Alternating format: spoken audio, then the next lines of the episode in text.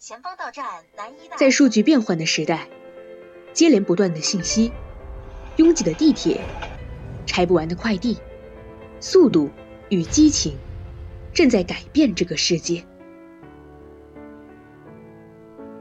你是否有花时间来阅读一本书，轻轻地抚摸书页，悟人生百态，感受诗与远方？月月有声，那些刻在你心里的文字，犹如浩瀚银河中的点点星光，照亮着你前行的方向。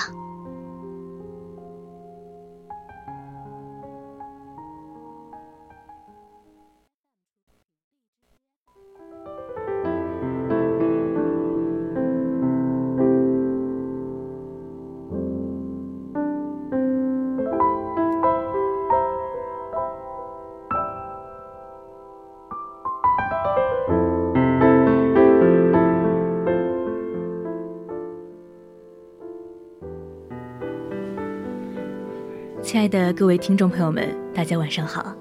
您现在收听到的是四川宜宾学院校园之声 VOC 广播电台，正在为您直播的专栏节目《月月有声》，我是主播佳薇。大家可以打开收音机调频 FM 一零零，收听到我们的 VOC 广播电台，或者打开荔枝搜索 VOC 广播电台，直接参与到我们的节目互动中。如果你有什么话想要和主播分享，也可以关注我们的微信公众号，搜索“青春调频”。还想获取更多精彩内容，就加入我们的 QQ 听友私群二七五幺三幺二九八，或者在微博上 @VOC 广播电台私信我们。那么，今天月月有声的主题就是水墨丹青，哈尔滨。接下来就一起欣赏。池子建的散文吧。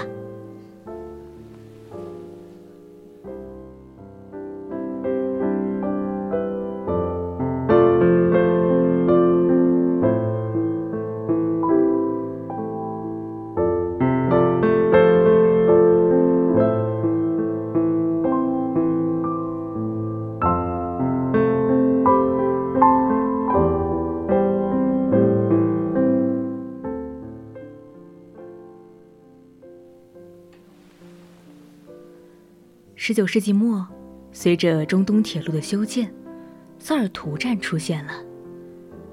萨尔图是蒙古语“有月亮的地方”之一。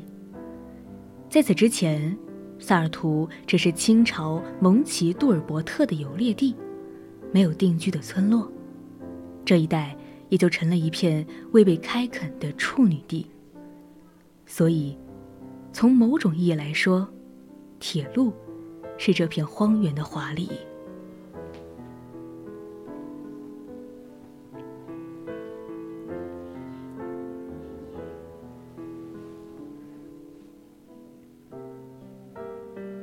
萨尔图就是大庆的前身，如今它是大庆最大的一个区。如果你是外地人，来大庆旅行，听到同城的旅客说：“快到萨尔图了。”你完全可以收拾行囊，做下车的准备了。这个老地方，在这一代人的心目中根深蒂固，看来沾染了日月精气的名字，永不陨落。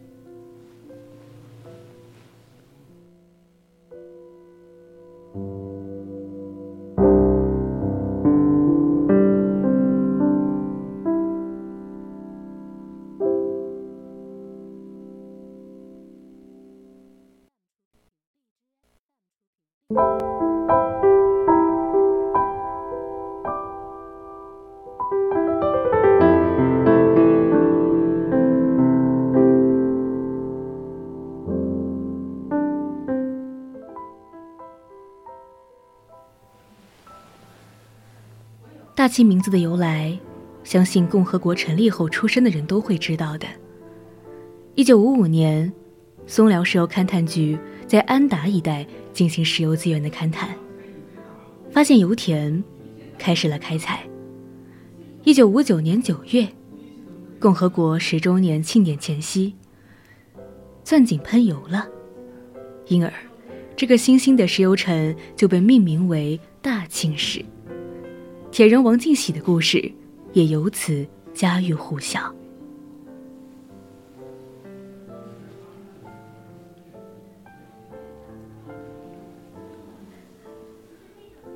从“工业学大庆，农业学大寨”的口号中，我们可以知道，那个年代的大庆是风光无限的，来大庆取经的人络绎不绝。石油是重要的资源。被称为液体黄金，可以说是大庆为新中国前行的马达注入了最强劲的动力。从这个意义来说，这是一座可以彪炳青史的城市。当你接近大庆的时候，最显著的特征，就是可以看见竖立在油田上的那一棵棵采油树。工人们叫它磕头机，因为它循环往复的蹲着头。他这姿态，很像哲学家，不断的向大地发出诘问。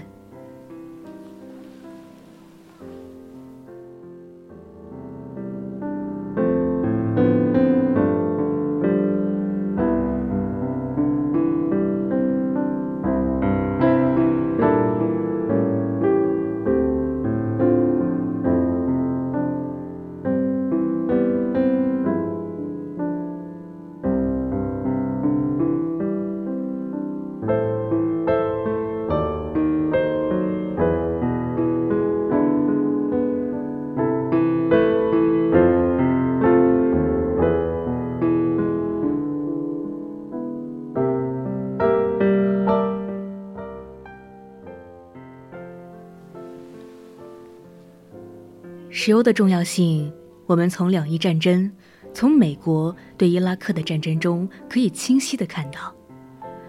为了占有石油，近两年，一些发达国家甚至把触角伸向了南极。据说那儿的石油储量相当可观。石油是不可再生的资源，所以从两千零二年开始，国家对大庆油田的开采量。开始调减，这也使大庆正经历着一个艰难的转型期。不过，大庆除了石油之外，还有丰富的天然气。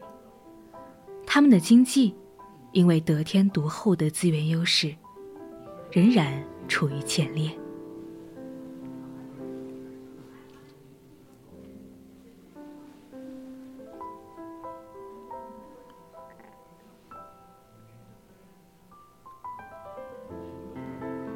大庆的城市建设比较大手笔，马路宽，广场多，房屋之间的间距大，在那儿很少会看到其他城市常有的塞车情形。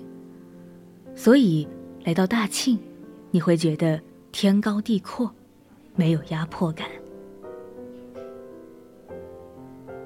我去大庆的次数较多，是因为公公曾住在那儿。我和爱人常常会在假日时聚在一起，从哈尔滨出发去看望老人。哈尔滨到大庆区间运行的列车较多，我们通常是下午去，住一夜后，第二天傍晚再返回，所以来去的路上，常常会看到落日的情景。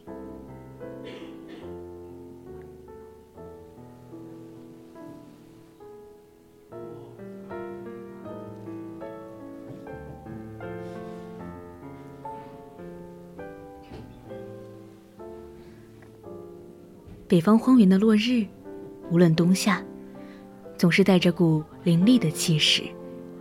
它沉沦的时候，不是烟头烟脑、无精打采的，他大概知道那是他在人间最后的舞蹈了，所以把通身的光华都爆发出来了，落得朝气蓬勃、激昂澎湃的，带着一股豪情，欣然。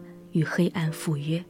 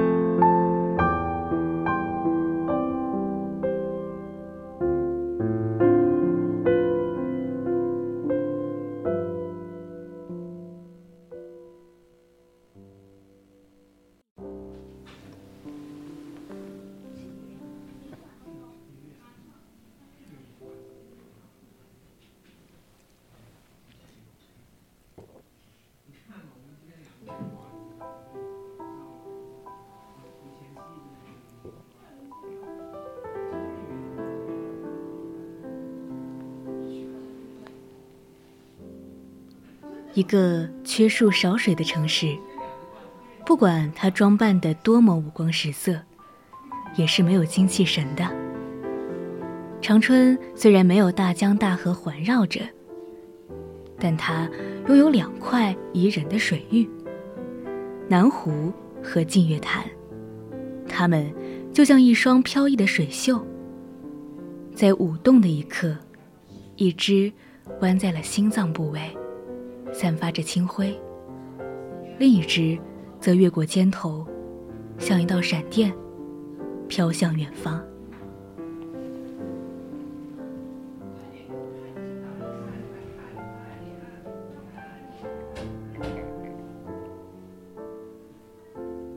对于在山里长大的我来说，进入城市最大的苦楚，是嗅不到树木的清香气了。城市也不是没有树，人行道上、公园里，总会看到它们的影子。由于被高楼压迫着，被浓重的汽车尾气熏染着，被蜂拥的人流簇拥着，不管多么高大的树，看上去都显得孱弱，而且树的气色也不好。叶片通常是萎黄寡绿的，给人病殃殃的感觉。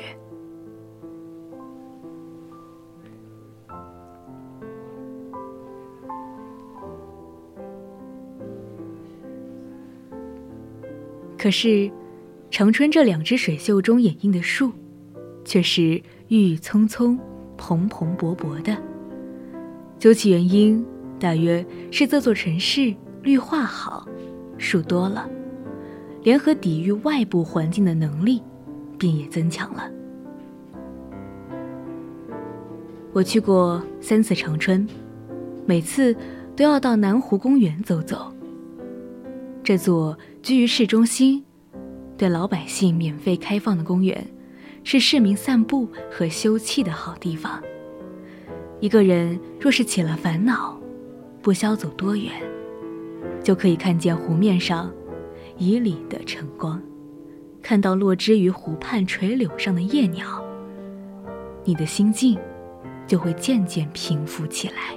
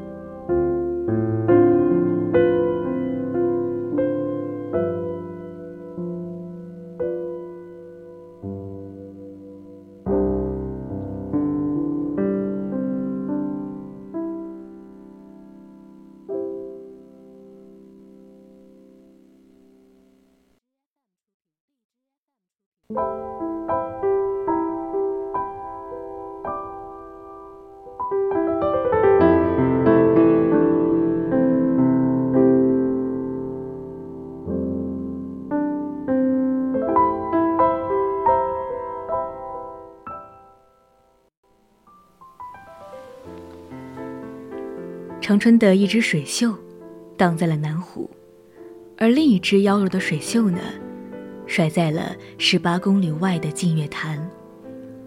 我喜爱的山名，都在天府之国。一个是峨眉山，一个是青城山。最爱的水名呢，是西湖。除了西湖，云南的水名与它的风光一样，是美不胜收的，如泸沽湖、洱海、蝴蝶泉、抚仙湖等。在东北。我心目中最佳的山名是长白山。最美的水名呢，就是镜泊湖和净月潭了。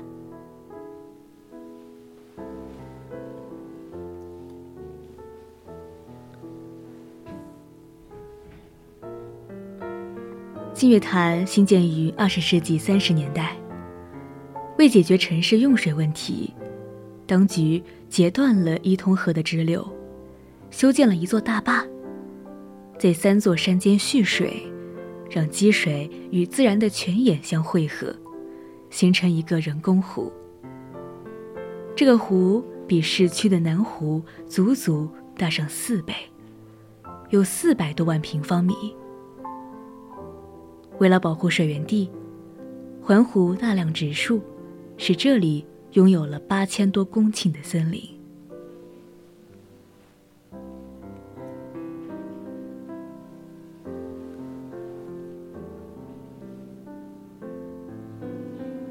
在城市里少见的红松和樟子松，在这里随处可见。林木之茂盛，植被之丰富，让我联想起童年的大兴安岭。在林荫路上徜徉。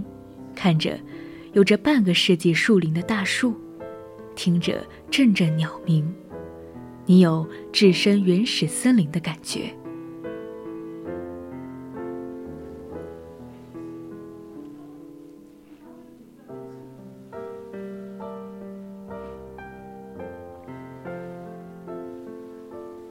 微风起来了，他先是做了乐诗，谱写了动人的松涛声。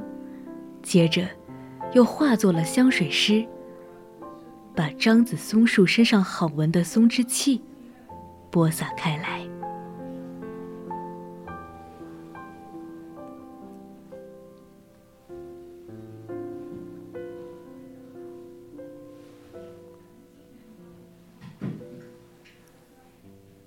在松林间走了一程后，我们来到一个小码头。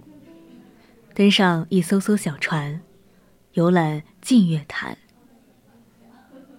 机动船型如梭子，两丈来长，可容四五人坐。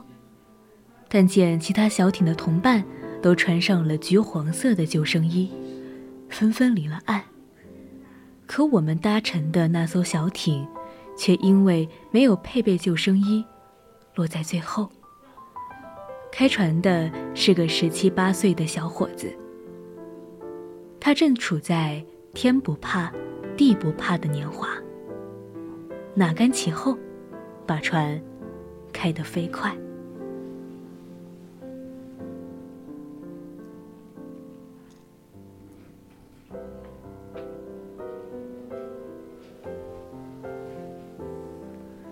可是，没容他畅快五分钟。汽艇突然一个趔趄，停了下来。原来油门短路了，因为没穿救生衣，我又不会游泳，再加上汽艇骤停时剧烈颠簸，左摇右摆，感觉水就要漫进汽艇。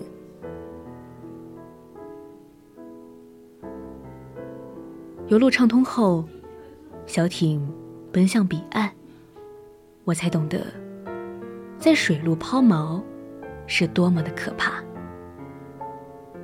净月潭在那一刻，好像正表演着悲剧的唱段，因而水袖颤动，抖个不停。而一座人工湖，能如此烟波浩渺，给游人以惊险，说明他造化深，气象万千。这样的谈，便有点得道成仙的意味了。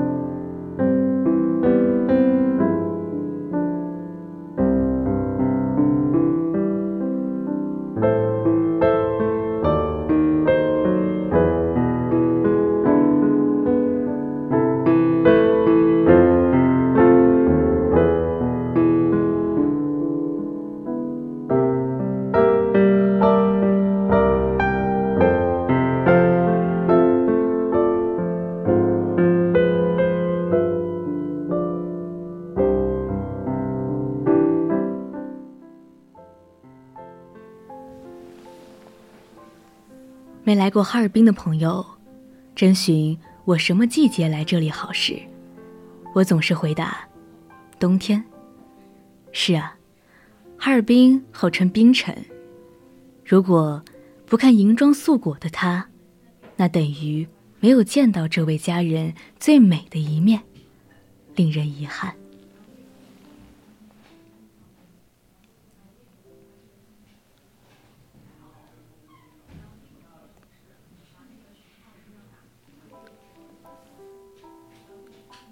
在中国，最适宜过圣诞节的城市，莫过于哈尔滨。十二月下旬，通常是这里雪下的最大的时候。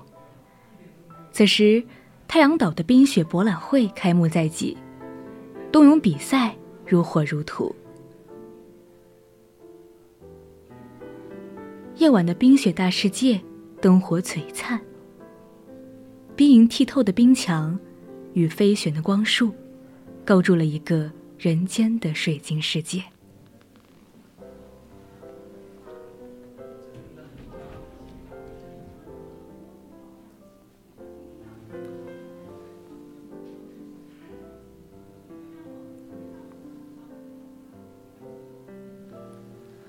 当你在黑夜里，乘着雪爬犁在冰道上飞驰时，看着眼前摇曳的五彩光影，会有在天宫的逍遥感。当然，你也可以推开江北那些裹着毛毡的小酒店的门，与三两朋友耍上一壶烧酒，温润肺腑，畅叙友情。哈尔滨的四时风景，不管怎么变换。总有着抹不去的清丽，脱不去的庄严。我总觉得，白山黑水间的它，无论在哪个季节，呈现给世人的，都是一幅幅耐人寻味的水墨丹青画。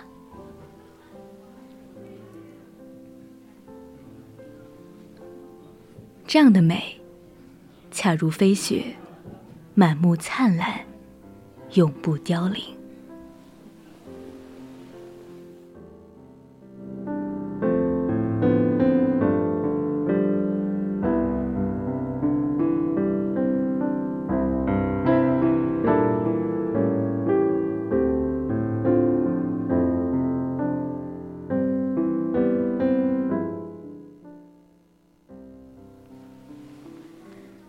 今天的月月有声要和您说再见了。